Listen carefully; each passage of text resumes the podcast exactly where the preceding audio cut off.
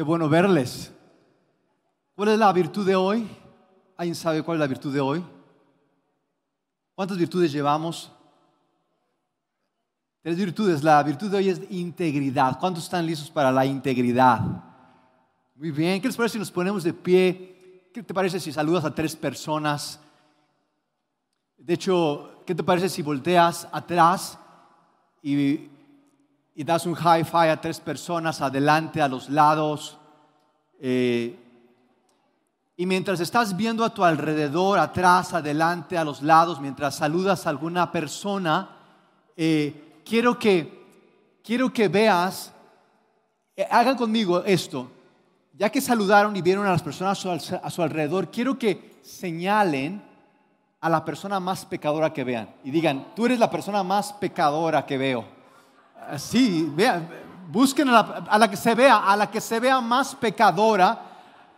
Ve a las personas a tu alrededor y a la que veas más pecadora, dile, tú eres la persona más pecadora que veo. Adelante, pueden hacerlo con confianza. No se vale señalarse, señalarse a sí mismo. Tienes que señalar a alguien más. ¿Cuántos pecadores hay aquí en esta mañana? ¿Cuántos pecadores ven a su alrededor? Señalen uno. ¿Por qué esa pena? Gracias. Pueden, pueden señalarme a mí, yo puedo eh, salvar el día para ustedes. ¿Qué les parece si leemos una porción de la escritura? Vamos a abrir nuestras Biblias en Primera de Juan, capítulo 1, versículo 5. Si tú no tienes Biblia, no cuentas con una Biblia, con toda confianza, pídenos una y te la vamos a regalar. Queremos que la abras, que la leas. Eh, no hay otra manera de conocer a Jesús. Él no va a venir, no se va a revelar a ti, no va a venir en un sueño. Eh, él habla en su palabra. ¿Cuántos están listos para una palabra de Dios? Traigan sus Biblias. Primera de Juan, capítulo 1, versículo 5. Dice así el Evangelio de Cristo, este es el mensaje que hemos oído de Él, está hablando de Jesús, este es el mensaje que hemos oído de Jesús y que les anunciamos. Dios es luz y en Él no hay ninguna oscuridad. Si decimos que estamos bien con Dios, pero seguimos viviendo en la oscuridad, estamos mintiendo y no obedecemos a Dios al seguir la verdad. Y quiero darles una reflexión de este primer versículo. Integridad es enfrentar mi oscuridad desde la luz de su bondad. Integridad es enfrentar mi oscuridad desde la luz de su bondad. Juan continúa, Juan el amigo de Jesús, versículo 7. Pero si vivimos en la luz, si vivimos en la luz, y hoy quiero hablarles de que integridad es vulnerabilidad. Si vivimos en la luz, así como Dios está en la luz, nos mantenemos unidos como hermanos. Dile a la persona que está a tu lado, ¿tú dónde vives?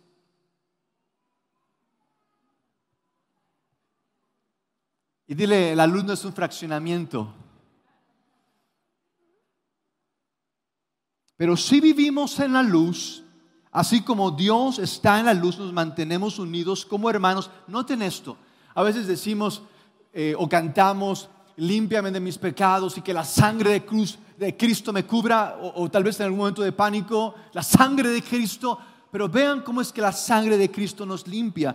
Si vivimos en la luz, si estamos unidos como hermanos, entonces la sangre de su Hijo Jesucristo nos limpia de todo pecado. Nos limpia de todo pecado. Si decimos que no pecamos, si decimos que no pecamos, nos engañamos a nosotros mismos y la verdad no está en nosotros.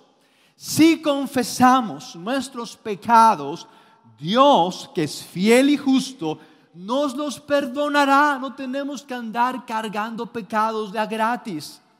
Dile a la persona que está a tu lado, no te me canses de a gratis. ¿Por qué te me afliges? Dile, ¿por qué te me afliges? Te pueden perdonar. Nos perdonará y nos limpiará de toda maldad. Si afirmamos que no hemos pecado, lo hacemos pasar por mentiroso y su palabra no habita en nosotros. Padre, te damos gracias por el mensaje, el Evangelio, la luz que nos has dado en Jesús.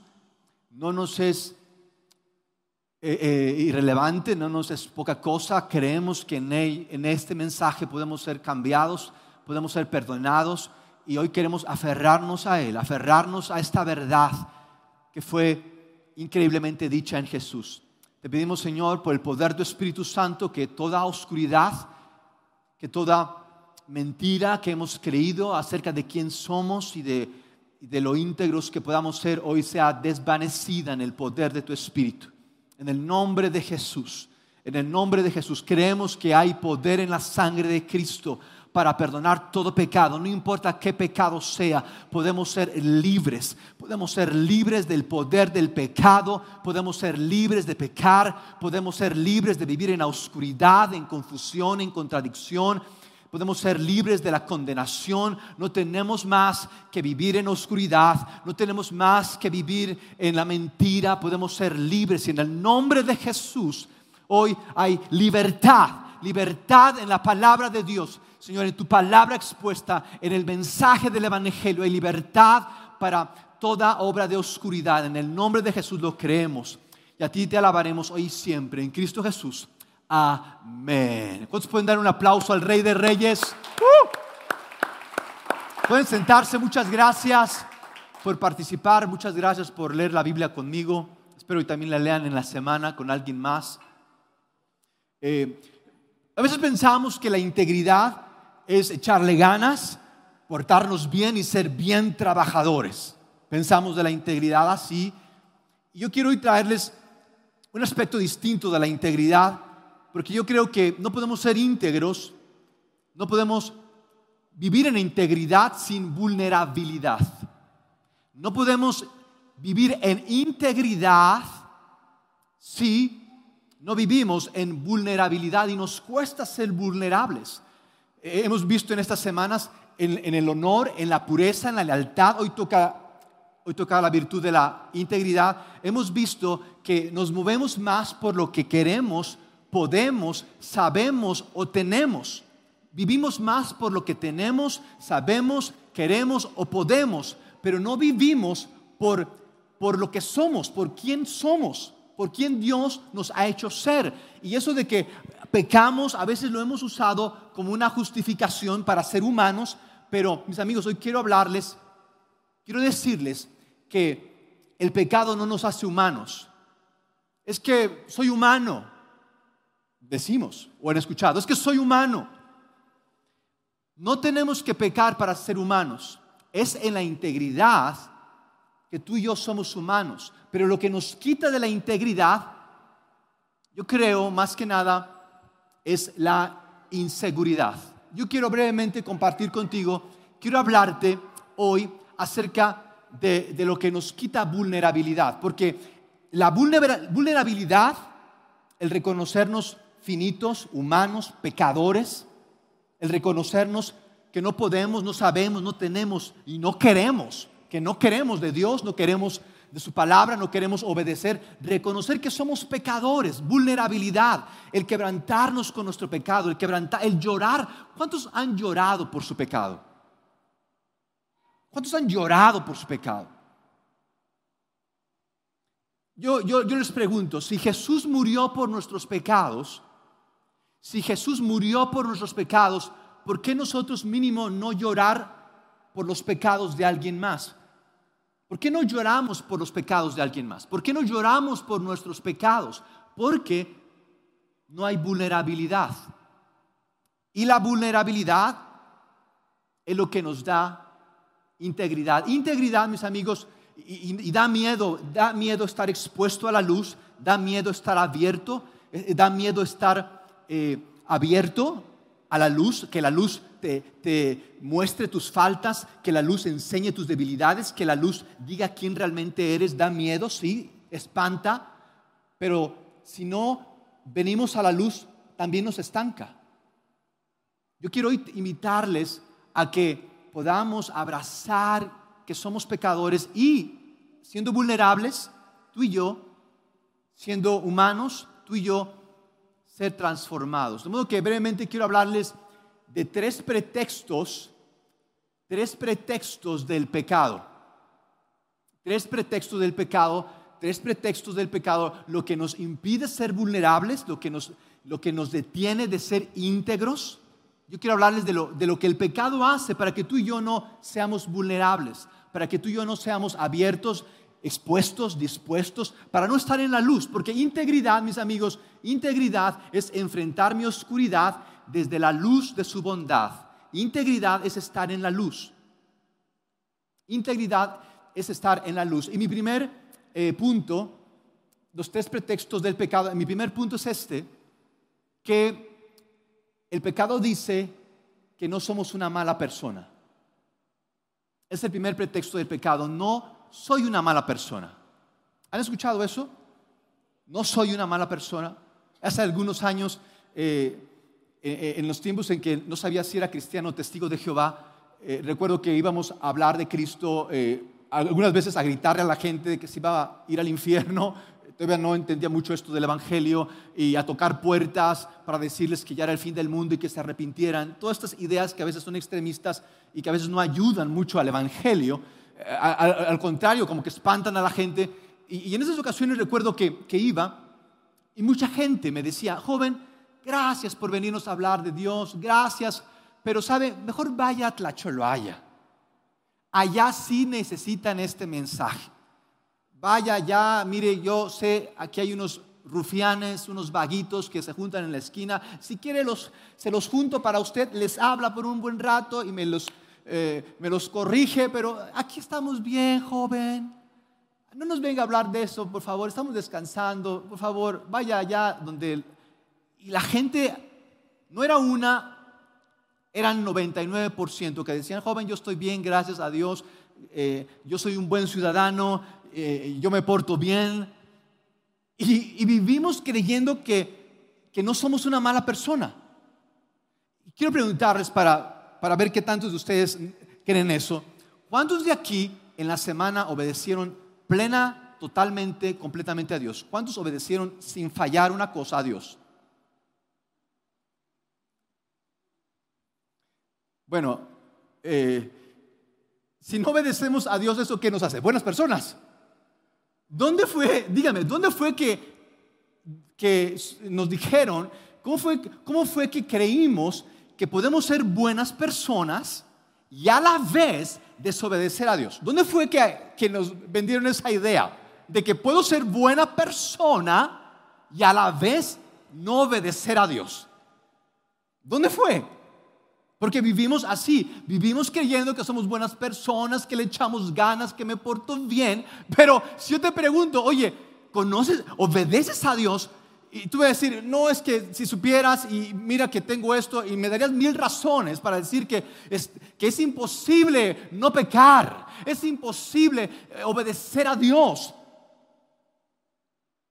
Y, a, veces, a veces entiendo esto, pero lo que no entiendo es por qué decimos, por qué decimos que, que somos buenas personas si no obedecemos a Dios y por qué creemos que podemos obedecer, porque a veces algunos son más descarados y dicen, sí, yo obedezco a Dios y me porto bien.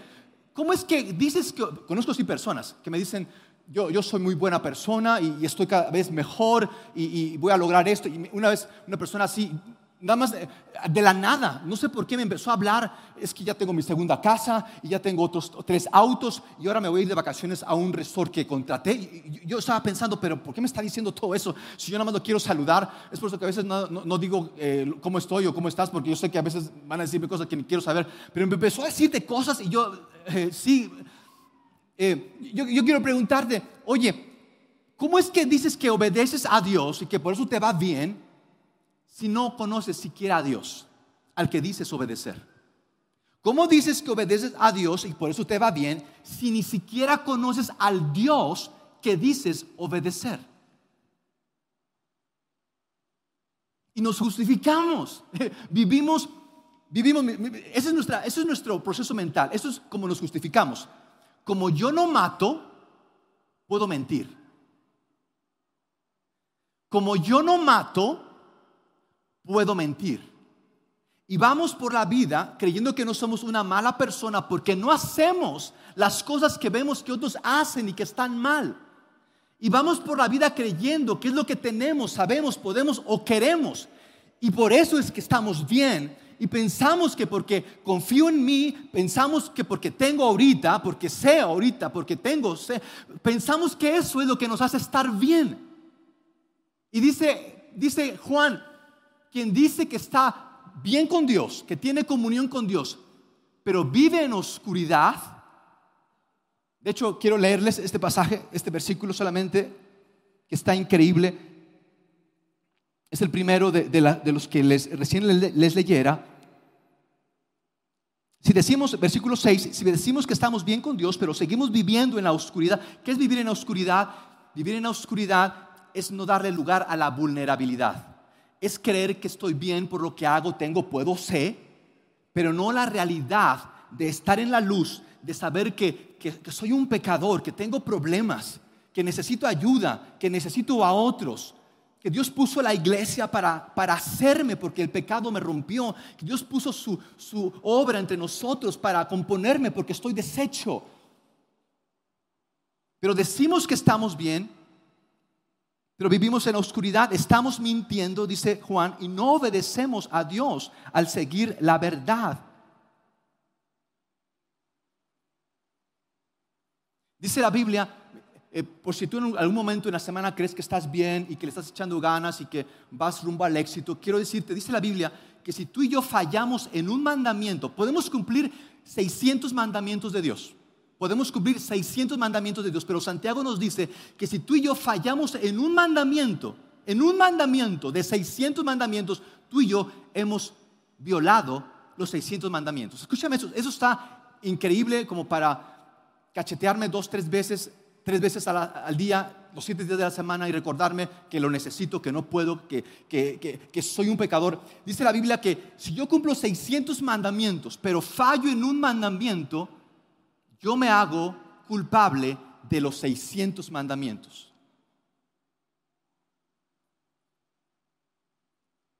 Pero vamos creyendo que no somos una mala persona.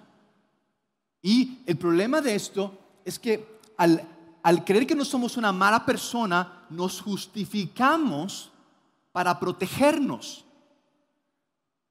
En lugar de recibir su justificación en Cristo, para tú y yo ser quien Dios pensó que fuéramos.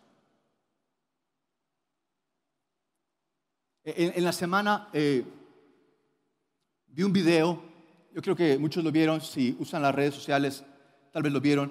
Es un video, fue captado por una cámara. Yo creo que si este hombre no hubiera visto la cámara, no hubiera hecho esto. Es una barbaridad este hombre. Un hombre joven, a los 30 años, corpulento, eh, está una mujer paseando su, parece como un bulldog, eh, muy tranquila por la calle, y, salen unos perritos, unos como schnauzer, y esos perritos eh, ven al bulldog y el bulldog, bueno, no les hizo nada, solamente espantó a, los perritos, no les hizo nada a, estos schnauzer y llega este tipo, este rinoceronte, este marrano con dos patas. De hecho, vean este video escandaloso que a más de uno eh, molestó.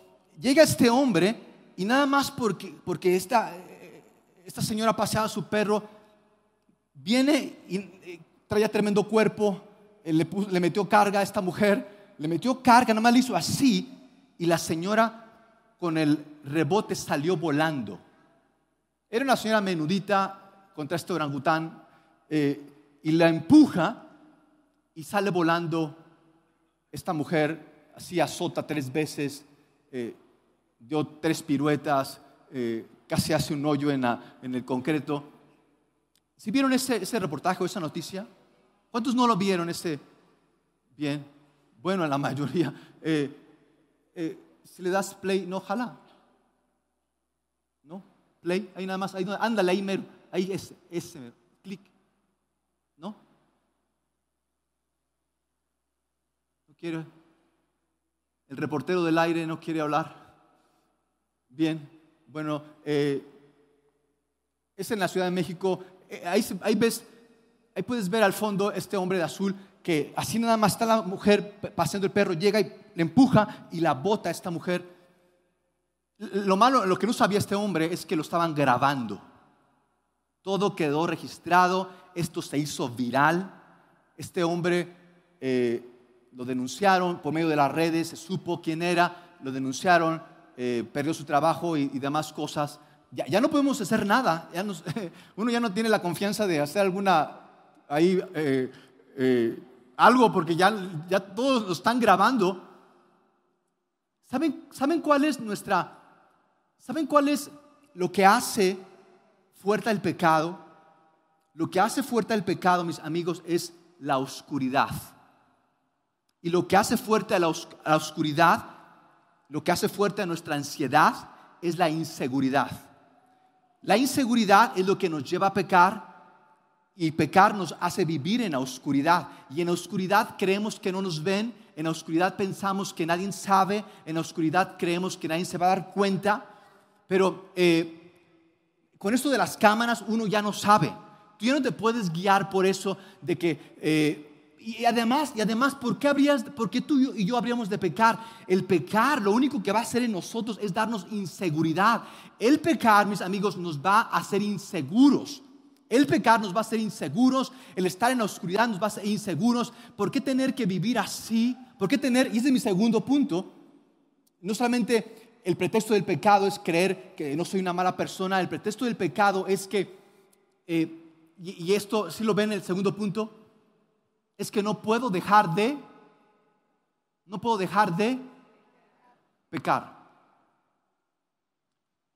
No puedo dejar, ustedes creen que este hombre habría hecho lo que hizo si supiera que lo estaban grabando? ¿Cómo cambiaría nuestras vidas? ¿Cómo cambiarían nuestras vidas si creyéramos que Dios nos está viendo? Si creyéramos que nos están grabando, ¿cómo cambiaría? ¿Cómo cambiaría si les tomaran una foto? Hay personas que nada más se ríen cuando les toman una foto. ¿Ustedes entienden eso? Oye, les toman una foto, se ríen y después rezan. Y uno dice, oye, ¿qué tienes? Eh, Imagínate que, te están grabando, filmando. Eh, muchos quieren ser actores y quieren, eh, no sé, mínimo ser un YouTube famoso y bueno, mínimo empiezas a sonreír para cuando te graben, pero más que eso, ¿por qué no salir de nuestra oscuridad a la luz para que Dios, no solamente creer que Dios nos ve, vivir, no para que nos vean otros, sino para que tú y yo vivir como si Dios nos viera? ¿Cómo, tú y yo dejamos de pecar cuando tú y yo creemos que ya no vivimos para que otros nos vean, sino vivimos, eh, obedecemos a Dios, no como una penitencia. Tú y yo no obedecemos para que, quedar bien, tú y yo no obedecemos para que nos graben. El obedecer, mis amigos, el obedecer no es una penitencia. Escúchame en esto, tal vez esto puede cambiar tu semana. Obedecer a Dios no es una penitencia. Obedecer a Dios nos da paz, nos da gozo, nos da propósito. Obedecer a Dios no es una penitencia, es lo que nos da paz, gozo y propósito, pero no lo creemos porque vivimos condicionados por nuestra inseguridad que la da la, oscuridad de, vivir, de vivir en, esta idea del pecado, de, que el pecado me va a ayudar, el pecado, lo, que yo hago, lo que yo tengo, lo que yo puedo, lo que yo quiero. el pecado es esa idea que nos han vendido de que podemos ser Dios, de que podemos controlar a Dios. El cristianismo, esto es lo que va a diferenciar el cristianismo. Yo te animo a que tú busques otras religiones, a que las compares. El cristianismo, esa es la única. Jesús fue el único que dijo, Jesús fue el único que dijo acerca de, esto, de, que, de que podemos ser perdonados por Dios, de que Dios se hizo un ser humano, de que Él murió por nuestros pecados, para que tú y yo fuéramos perdonados, para que tú y yo fuéramos libres de la culpa, de la condenación, de que no puedes, de que mira quién eres, de, mira lo que es tu pasado, mira lo que es tu familia. Jesús murió por nosotros para que yo no viviéramos condicionados por esta oscuridad que día a día parece aplastarnos por la condición en la que estamos y viviéramos por lo que hizo Cristo. Esa es la verdad, esa es la luz de la que Dios nos llama a vivir, esa es la luz de la que Dios nos llama a estar, la luz de la verdad de que Cristo, el Hijo de Dios, el Todopoderoso Dios, siendo Dios se hizo un hombre y siendo un hombre perfecto, sin mancha, sin nada que acusarle, fue a la cruz en obediencia al Padre, fue con gozo, fue, fue con el gusto, fue con, con el deseo de vernos perdonados, fue a la cruz siendo quien Él era, siendo el Hijo de Dios perfecto y ahí siendo perfecto, murió por nuestros pecados. Ahora y cuando tú y yo éramos pecadores y somos pecadores, Jesús fue a la cruz a morir por nuestros pecados. No fue ahí para que ahora tengamos... Eh, eh, ese, ese, esa persona que tanto queremos, no fue a la cruz para que ya no tengamos problemas, no fue a la cruz para que entonces vayamos al cielo, fue a la cruz para que tú y ya, tú y yo ya no pequemos. Pero no queremos hablar del pecado. No hables del pecado. Le das poder. Tratamos con el pecado y empezamos como que habla de otra cosa. Y es el elefante rosa. No queremos tratar con los pecados en los que vivimos. Nos ofendemos, nos molestamos. Escóndelo, mételo debajo de la alfombra. No hablemos de pecado. Y sí, no vamos a usar el pecado como una arma para excluir, amenazar. Ah, es que eres un pecador o no vamos a usar el pecado para, para eh, chantajear a las personas. Sé tu pecado y, si y no eres como quiero y si no haces lo que quiero, mira que vas a ver. No vamos a usar el pecado de esa manera, pero sí vamos a exponer nuestro pecado Vamos a ser vulnerables, vamos a hablar de, nuestros pecados, no vamos a, fingir que todo está bien, no vamos a fingir de que mira esto es lo que tengo, mira qué es lo que he hecho, cómo estás, mira que ya logré esto, mira que ya tengo aquello. No vamos a fingir de que por lo que hacemos, tenemos, podemos o queremos, estamos bien, somos pecadores.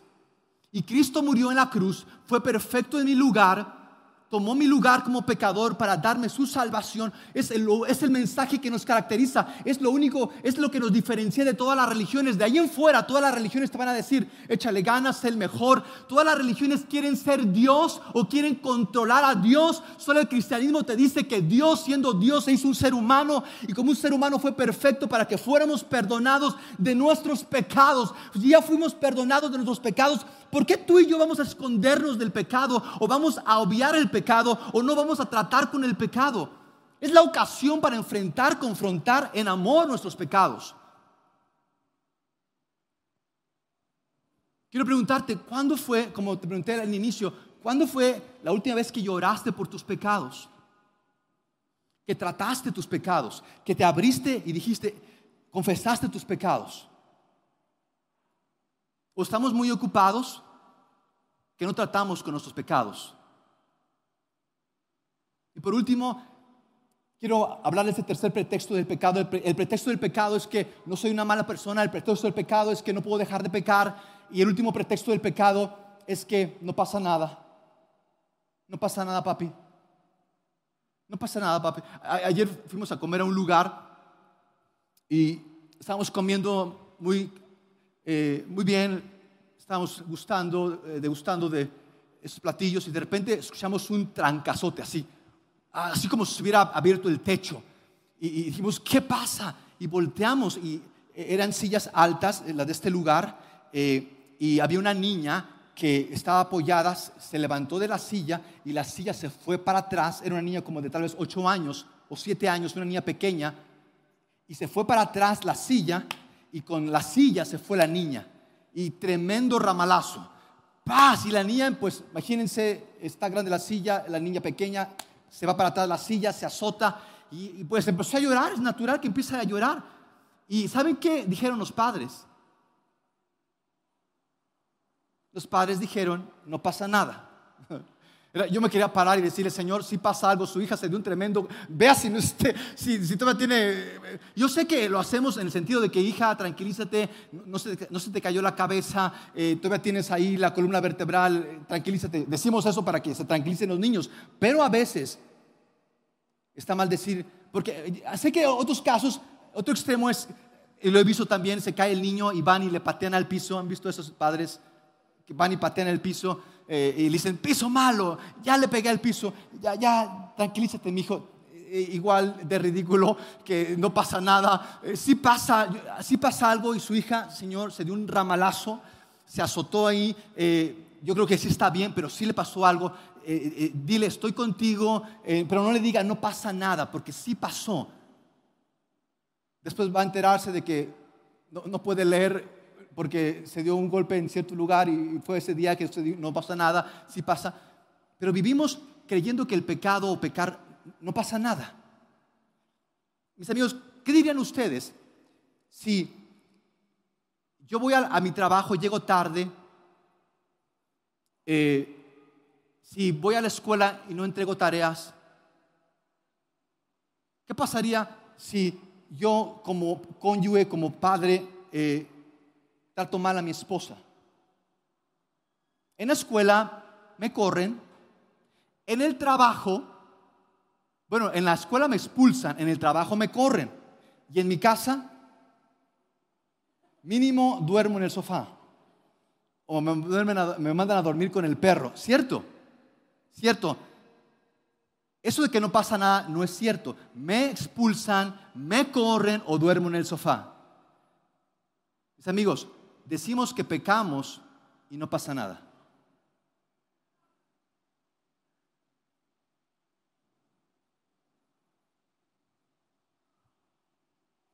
Dice, dice Juan en el versículo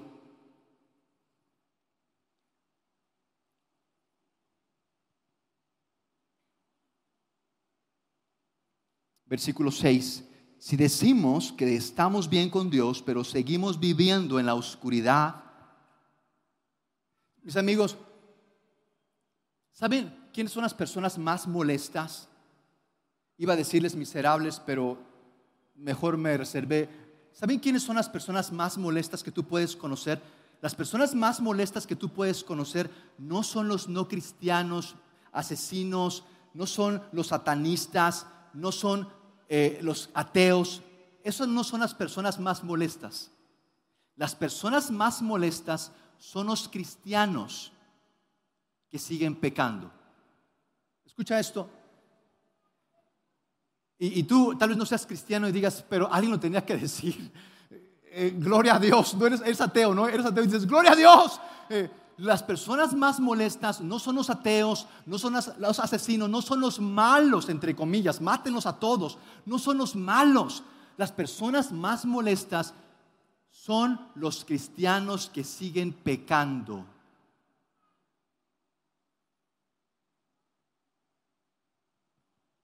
Si decimos que estamos bien con Dios, pero seguimos viviendo en la oscuridad, estamos mintiendo.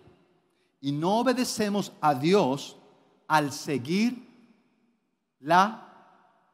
Y quiero cerrar brevemente con esto. Hay una parábola que contó Jesús en Lucas 18, en la historia de dos hombres que van al templo. Un hombre iba muy correcto diciendo, Señor, ¿qué me vas a dar? Que me he portado muy bien esta semana. El otro hombre llegó diciendo, Padre, Ah, soy un pecador, ten compasión de mí. E, el otro hombre, eh, eh, llamaban el fariseo, eh, este hombre que creía que estaba bien, decía, Señor, ¿cuándo te vas a llevar a tanta gente perdedora que hace que México no cambie? El otro hombre, el fariseo, el publicano, decía, sé que no merezco tu perdón, Señor, pero sé que tú eres cercano al quebrantado y no puedo ayúdame. Dice Jesús en esta historia que mientras este hombre hablaba de todos sus logros y de todas sus metas alcanzadas y de todo lo que iba a hacer y de todo lo que iba a viajar y de todo lo que estaba ganando, este hombre dice la Biblia, dice Jesús en Lucas 18, te invito a leerlo, este hombre vulnerable, abierto, expuesto, se decía, ten compasión de mí, ten compasión de mí. Y dice Jesús en esta historia que este hombre, este hombre llegó y ahí se quedó. Pero este hombre, dice Jesús, que salió justificado, salió perdonado, salió integrado. Porque la vulnerabilidad es lo que nos da integridad.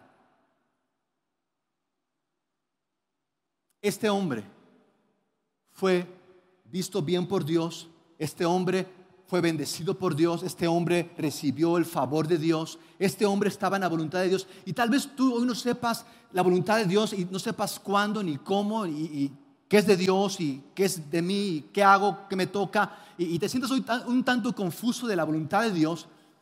La vulnerabilidad, mis amigos, la vulnerabilidad es el primer paso para conocer la voluntad de Dios. La vulnerabilidad es el primer paso para conocer la voluntad de Dios. Y sin vulnerabilidad tú y yo no podemos tener integridad. El camino de la integridad se llama vulnerabilidad.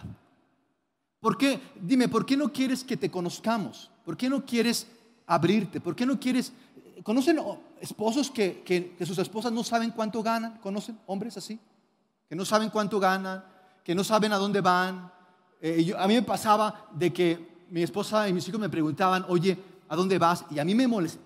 Yo recuerdo ese tiempo me molestaba que me dijeran a dónde vas. Me molestaba que me preguntaran a dónde iba.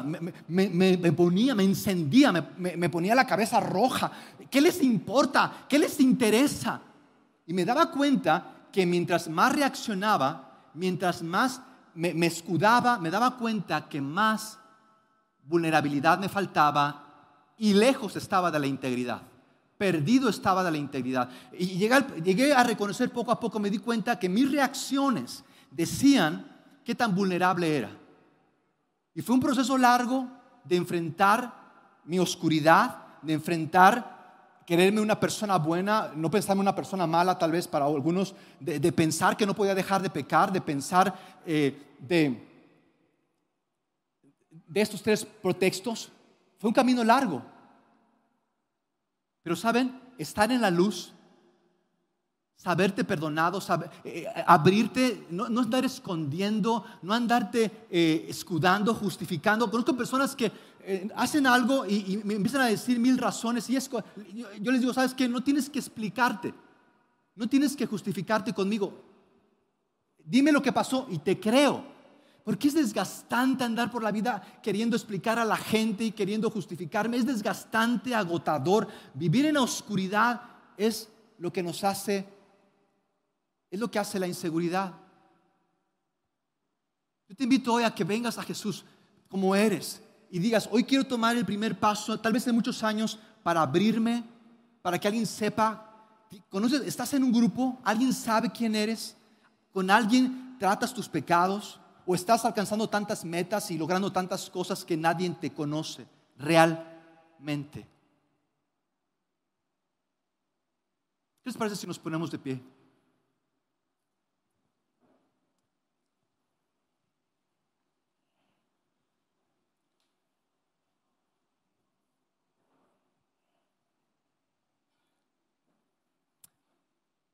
Padre, ah,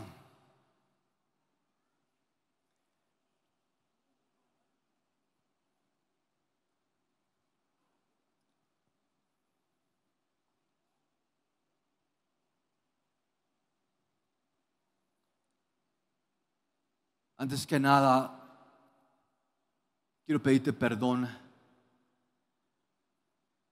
si no he sido todo lo que tú has pensado que sea y me he justificado en lo que hago, en lo que tengo, en lo que puedo, en lo que quiero, pero no estoy siendo quien tú pensaste que fuera. Quiero pedirte perdón, Señor, porque me he ocultado, me he escondido ya demasiado tiempo y, parece que eso ya, ya me gustó estoy cómodo, creo que estoy bien, creo que puedo, no necesito a nadie, tengo la razón. Y Y hoy, hoy tal vez mi corazón esté más duro, tal vez hoy mi corazón esté más duro que alguien que es un violador, un asesino, un dictador.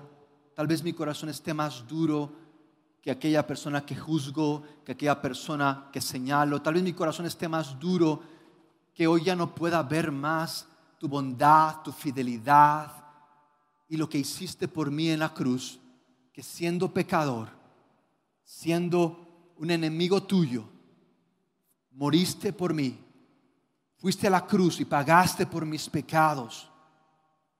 Y si la única meta que puedo hacerme es la de ser íntegro, es la meta que voy a escoger.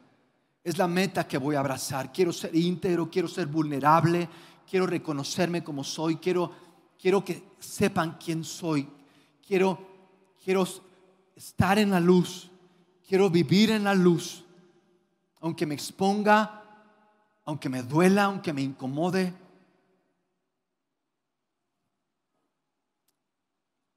Y te pido, Padre, por las personas que que hoy tal vez están en este punto en sus vidas de decirte sí y de decirte sí en verdad, de, ya no usarte como una razón para que les ayudes, de ya no usarte como algo para que cambie su situación, sino como, como quien tú eres, como un salvador, como quien tú eres, como un Señor. Para aquellas personas, Señor, te pido que en el nombre de Jesús tú estés trayendo una profunda convicción de pecado. Porque si no nos reconocemos pecadores, si no nos volvemos a ti, abriéndonos de quiénes somos, tú no vas a ser ese Dios grande, salvador, bueno, que pensaste ser para salvarnos continuamente de nosotros mismos, continuamente de lo que pensamos, de nuestros supuestos, de lo que queremos, de lo que tenemos, para hacernos quien tú pensaste que fuéramos. De modo que en el nombre de Jesús, sé tú, Dios, haciendo lo que solo tú puedes hacer. Queremos ser íntegros. Queremos integrarnos, queremos que tú seas en nosotros y a través de nosotros. Queremos ser vulnerables, queremos ser de los vulnerables, queremos ser de los que están en la luz, queremos ser de los que no tienen miedo, de los que viven confiadamente, de los que se saben perdonados, de los que eh, no están pensando en algo que les falta, sino en todo lo que les has dado Queremos vivir, Señor, en la luz. Queremos, Señor, gozarnos en tu voluntad. Queremos, Señor, estar en tus planes. En el nombre de Cristo Jesús. En el nombre de Cristo Jesús te damos gracias. Cristo Jesús. Amén. Amén. Y amén. Vamos a dar un aplauso al Rey de Reyes. Uh. Vamos a cantar. Eh, si ves personas que levantan sus manos, sé que algunas personas eh, creen que la iglesia es aquí. Algunas personas creen que hay música cristiana. Apenas fui a la catedral y decía muestra de arte sacro. Algunas personas creen que hay arte sacro. Mis amigos, la música no es música cristiana. Tiene letra cristiana, pero es música. La música es música no hay música cristiana, hay música, no, la música es música que tal vez tenga letra cristiana o letra eh, de otro tipo, pero para todos los que categorizan, para todos los que dividen y, separan, y no, yo soy cristiano el domingo y toda la semana déjame ser como quiero, mis amigos, no se puede. Mientras tú más compartimentalices, mientras tú más dividas, tú y yo no vamos a disfrutar la vida que tiene Dios para nosotros. Eso es integridad. Integridad es decir, la iglesia soy yo, no es a donde voy, soy yo y la iglesia va donde yo voy. En el trabajo yo soy la iglesia, en mi casa yo soy la iglesia, en el vecindario yo soy la iglesia. Yo no voy a ser la iglesia el domingo, yo no voy a ser la iglesia cuando leo la Biblia, yo no voy a ser la iglesia cuando grito gloria a Dios, yo no voy a ser la iglesia cuando las cosas vayan bien. Yo soy la iglesia en todo momento, en todo lugar, en toda situación. Yo soy la iglesia. Cristo está en mí, vivo en su luz. Él es mi Señor y mi Salvador. Dios quiere que vivamos en esa vulnerabilidad todo, todo está descubierto, todo está abierto. Cristo lo hizo. Tú y yo somos la luz. Donde quiera que estemos, tú eres luz. porque estás en la luz, has sido perdonado, eres un hijo de Dios. De modo que yo, quiero, yo te quiero invitar a que así vivamos esta semana en esta realidad de que tú y yo estamos en la luz.